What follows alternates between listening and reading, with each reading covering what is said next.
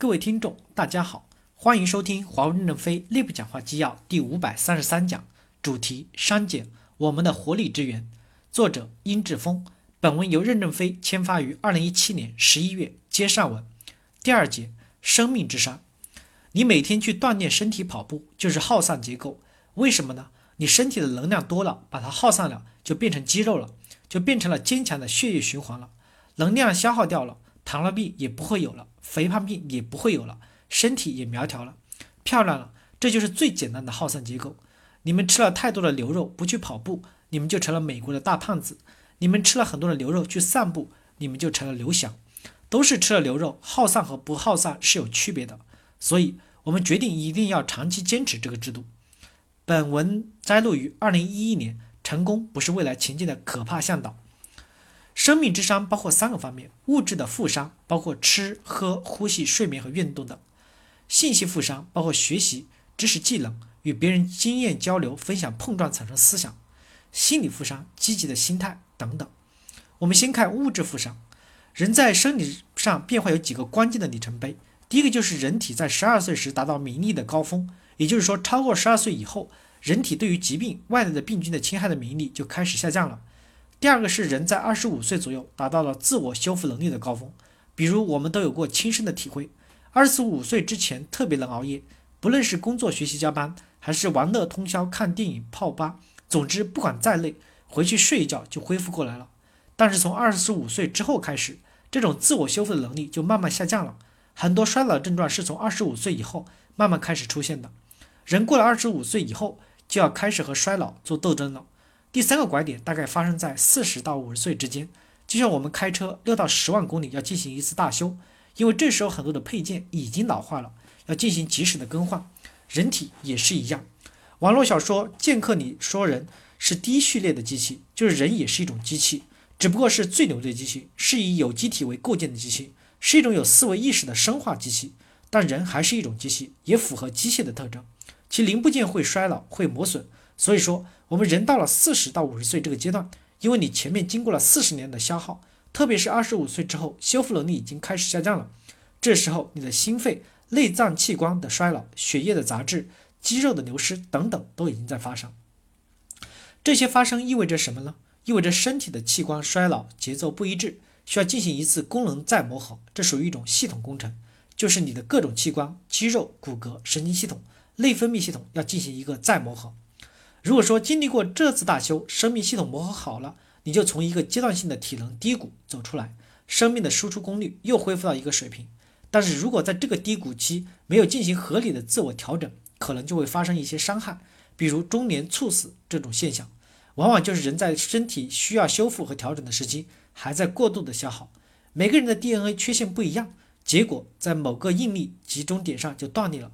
这就是人生人生生理层面经历的几个重要特征的阶段。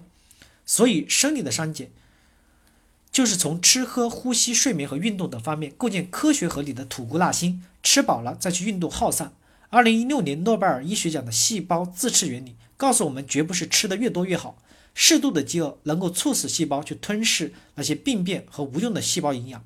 对企业而言，就是在一定的经营压力下，更有动力去推动变革、清理冗余。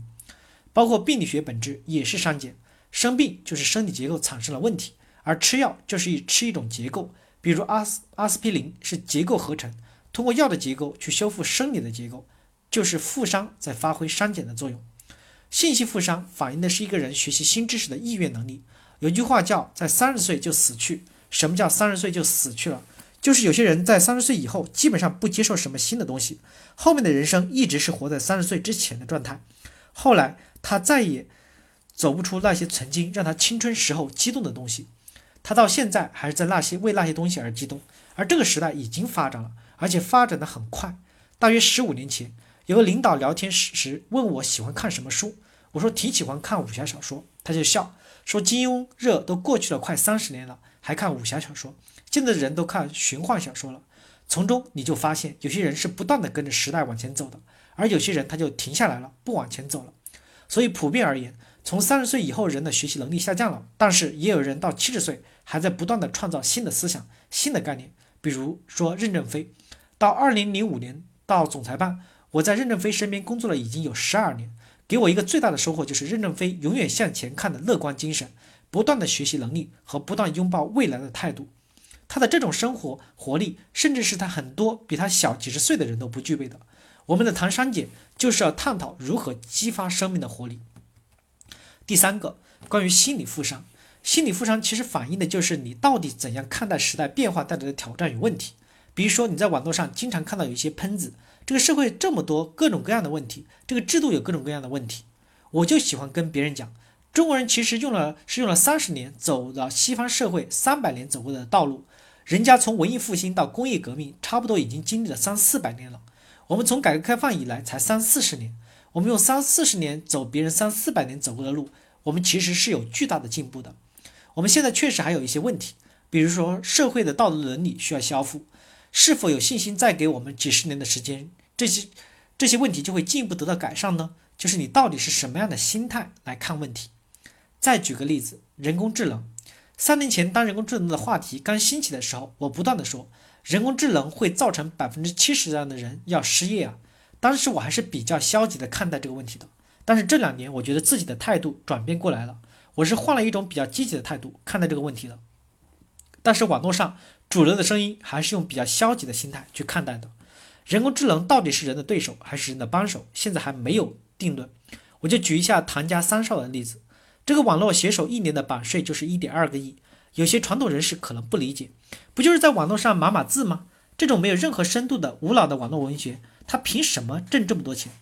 人家有没有价值这个东西我们不好评价。但有这么多人拿钱去投他的票，那就说明他为网友创造了价值。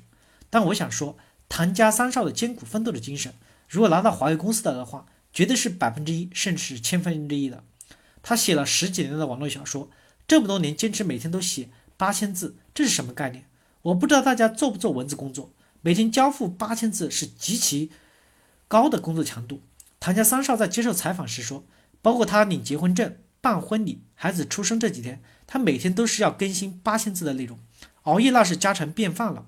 因为他长期对着电脑写东西，他每天在电脑前面都是至少坐十几个小时。其颈椎受到严重的损伤，基本只能转六十度，好点的时候能转九十度，平常都要带着颈托，他的颈椎基本上要毁掉了，所以人家真的是非常的奋斗。但是我后来又想，他也是生不逢时啊。如果未来有了人工智能，他完全可以用任何他最舒服的姿势，躺着也好，坐着也好，一边散步也好，把他的思想不断的贡献出来，然后人工智能通过对他的文风、文字习惯的深度学习后，自动的帮助他把初稿写出来。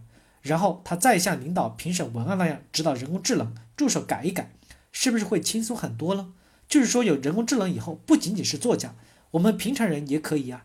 以后你要写写东什么东西，都有 AI 助手来帮你写这些东西，你不会因为要写这些文字而得颈椎病。关于人类对人工智能的恐惧，我们要认识到，人体的 I IaaS 主要是生化系统，AI 的 IaaS 主要是物理系统。底座的区别构成了两者的本质区别和功能差异。说 AI 会取代人类，就如同说无机物可以取代有机物，是缺乏科学常识的。从文明路标的展望，在智能时代之后是生物时代、意识时代。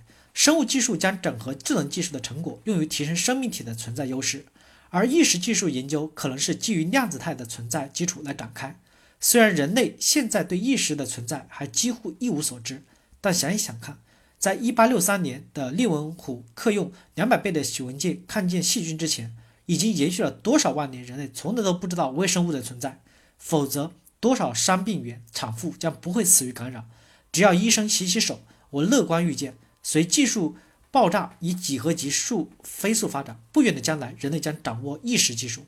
所以，我们如果持积极的态度，怎样预测未来？怎样用拥抱未来？怎样让自己更适应未来？就不要总担心被 AI 替代，而是会去思考如何和 AI 优势互补。